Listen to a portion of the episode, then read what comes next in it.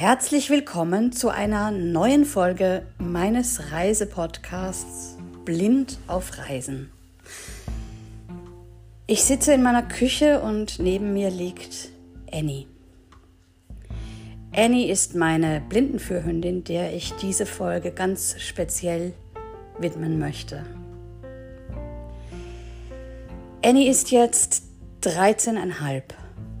13,5 Jahre alt. Das ist ein sehr, sehr hohes Alter für einen Hund.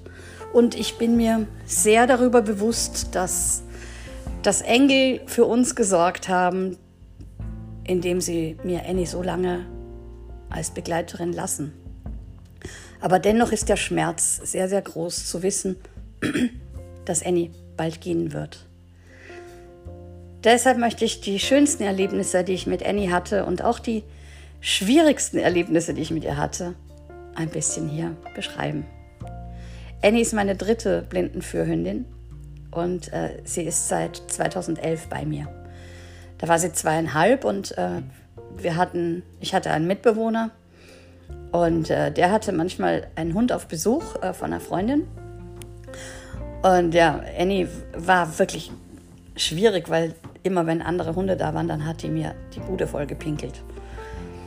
Und Annie war am Anfang, also es war, es war so, dass wir sie in einer Hundeschule haben, äh, wie soll ich sagen, testen lassen, checken lassen, was passiert, wenn wir dieses oder jenes tun. Wir haben Verhaltensregeln ausprobiert. Es hat alles nichts genützt. Also ich habe mich von verschiedenen Ausbildern, bei verschiedenen Ausbildern erkundigt, ähm, was kann ich machen, damit dieser Hund diese Pinkelmacke los wird. Und ja, was soll ich sagen, nach zwei Jahren war sie auf einmal von selber weg das war so die erste Hürde mit Annie, die wir gut überstanden haben.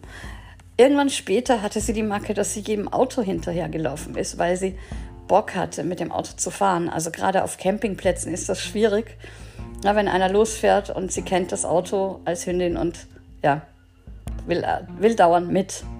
Auch diese Macke, irgendwann war es wieder vorbei. Ähm, dann hat sie eine Zeit gehabt, da wollte sie nicht zum Bahnhof gehen ja, dann gehen wir halt nicht dahin, ne? Gehen wir halt woanders hin. Und äh, auch das hat sich irgendwann erledigt. Also dieser Hund hat, wie soll ich das sagen, Macken gehabt, die meine anderen beiden Führhunde nicht hatten. Also meine erste hatte auch die Fressmacke, weil sie ein Labrador war, die, die Angie. Ähm, die hat Annie auch diese Fressmacke. Also dauernd fressen, fressen, fressen. Also das ist das Wichtigste für Labradors und Golden Retriever. Naja, auf jeden Fall, was soll ich sagen, dieser Hund ist immer, je älter er wurde, geschmeidiger geworden und äh, ja, treuer geworden. Äh, ja, manchmal wollte sie schon noch alleine nach Hause gehen oder, oder auch zwischendurch abhauen. Ich weiß noch, dass ich einmal, da waren wir, haben einen Fil Filmdreh in, in Köln gemacht und ähm, da ist sie auch mir aus dem Hof abgehauen. Und ich bin hinterher, habe sie aber nicht gefunden. Und dann habe ich einen der Kollegen gefragt, kannst du bitte mit mir Annie suchen? Und dann sind wir los und dann meinte er, ja, die ist da vorne. Und ich äh, brüllte aus vollem Halse, Annie, du Bitch. ja, und dann hat er mir später gesagt, dass da, also er hat es mir in dem Moment nicht gesagt, sondern wir sind da hingekommen und zwei Politessen standen da mit meinem Hund die sich natürlich, äh, und das, der Blick hat es äh, bestätigt, sehr gewundert haben darüber, dass jemand Annie du Bitch brüllt.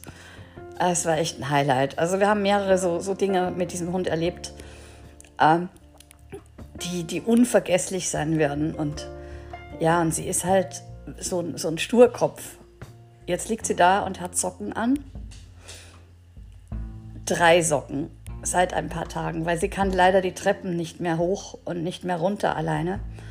Ähm, das heißt, ich ziehe ihr die Socken aus und helfe ihr die Treppen hinunter und die Treppen hoch. Das sind nur auf einer Seite des Hauses fünf Stufen zum Runterspringen, weil sie auf der anderen Seite mit den sechs Stufen, da ist es ziemlich glatt, da will sie nicht runterspringen, aber da gehen wir hoch.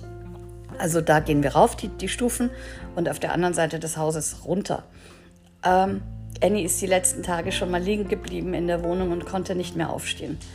Und jetzt trägt sie Socken und sie bekommt noch ein Geschirr, äh, mit dem ich ihr in der letzten Zeit noch helfen werde, die Treppen hoch und runter zu gehen, mit dem es mir leichter gemacht wird, ihr zu helfen, weil es ist wirklich schwer, wenn der Hund sich schwer macht und äh, weil er Angst hat und dann muss man die Vorderpfoten nach oben schieben und das Hinterteil hinterher. Äh, solange sie sich helfen lässt, ist das super. Wenn sie sich aber hinlegt und äh, sich nicht helfen lassen will oder hinsetzt, dann sind 27 Kilo Hund echt schwer für zwei Unterarme. Und deshalb kriegen wir jetzt ein Geschirr und jetzt hat sie Socken und ja, sie nimmt ja auch schon seit längerer Zeit Tabletten, weil sie das Cushing oder Cushing-Syndrom hat. Ähm, Im letzten Jahr war es wirklich schon schwierig. Es war letztes Jahr und vorletztes Jahr auch schon so, dass es beim Reisen auch nicht so einfach mit Annie war. Also vorletztes Jahr ging das noch, aber sie bellte dann ja auch alle Leute an, wenn die gegessen haben und sie nichts davon abbekommen hat. Also 2020 war das. Und wir haben uns immer gefragt, warum sie das macht. Und irgendwann kam raus, das ist das Cushing-Syndrom, weil das Cushing-Syndrom fördert noch mehr die Gefräßigkeit der Hunde. Und wir wussten nicht, ich habe immer gedacht, mein Gott, mein Hund ist einfach so umgezogen und habe es überhaupt nicht verstanden. Aber hinterher habe ich natürlich verstanden, warum es so war, weil sie einfach durch dieses Cushing-Syndrom äh, noch mehr das Bedürfnis haben, alles zu fressen, was da ist. Äh, sie hat mir dann zu Hause auch die Mülleimer leer gemacht, sodass wir neue Mülleimer gekauft haben. Ähm, es ist eine ganz, ganz blöde Krankheit, die der Hund und das Pferd und sogar der Mensch kriegen kann, das Cushing- oder Cushing-Syndrom. Und wenn man das nicht weiß, dann schimpft man seinen Hund, der eigentlich gar nichts dafür kann, äh, dass er jetzt so ist, wie er ist. Und ja, dieses Gebälle und so, das hat aber dann aufgehört. Also alles sind Phasen bei Annie gewesen. Und äh, ja, jetzt liegt sie neben mir und ich bin froh, dass ich noch ein paar Tage mit ihr habe, vielleicht auch noch ein paar Wochen, wenn wir Glück haben. Ich weiß es nicht. Ich hoffe, dass, dass sie nicht gehen muss während der äh, Feiertage, weil dann die Tierärztin Urlaub hat und ich damit mit ihr in die Klinik müsste. Was sehr blöd wäre, weil in der Tierklinik möchte ich sie auf keinen Fall einschläfern lassen. Ich möchte, dass sie zu Hause, wenn sie eingeschläfert werden muss, eingeschläfert wird. Äh, in vertrauter Umgebung mit mir. Nicht so wie meine ersten beiden Hunde, die eben gestorben sind, ohne dass ich bei ihnen sein konnte. Angie hat Gift gefressen und Freunde von mir sind zum Tierarzt mit ihr gegangen und dann, ja, hat sie zwar Gegengift bekommen, aber trotz alledem hat sie, ist sie nicht mehr aufgewacht und ja, sie ist quasi schon neben mir gestorben, hat es aber nicht mehr mitbekommen. Und Smokey ist in der Tierklinik in Wien gestorben und hat dadurch auch meine Nähe nicht haben können. Und das möchte ich Annie auf keinen Fall antun dass ich nicht bei ihr bin, wenn sie gehen muss. Ich hoffe, dass wir das so erleben können, wie wir uns das wünschen. Ich bereite mich natürlich auch schon innerlich darauf vor, die ähm, Tierbestattung anzurufen, wenn es denn soweit ist, damit sie eine Urne bekommt, weil Tierkörperverwertung oder sowas geht für mich gar nicht. Ähm, mein erster Hund, die Angie, ist in Ägypten vergiftet worden und dort begraben worden, aber ohne mich leider, äh, weil die Beduinen haben sie in die Wüste gebracht und das wäre für mich zu weit gewesen, um, um da mitzukommen. Und Smokey ist bei meinem Vater im Garten begraben. Ähm, ja, und das ist in der Nähe von Wien, also auch sehr weit weg.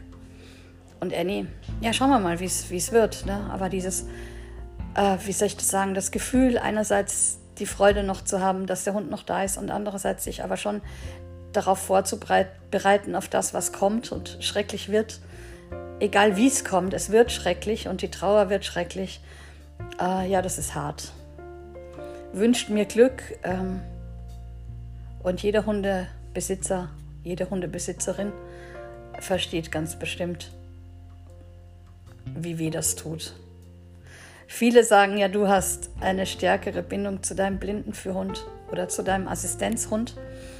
Ich glaube, dass jeder, der einen Hund hat, egal ob, er, ob es ein Assistenz- oder Blindenführhund ist ähm, oder nicht, eine starke Bindung zu seinem Tier hat. Es wäre jetzt vermessen zu behaupten, dass ich jetzt eine stärkere Bindung zum Hund habe als jemand anderer. Ich glaube, jeder Mensch trauert um sein Tier, wenn es geht. Und da gibt es keine, keine Trauerabstufungen oder Schmerzabstufungen.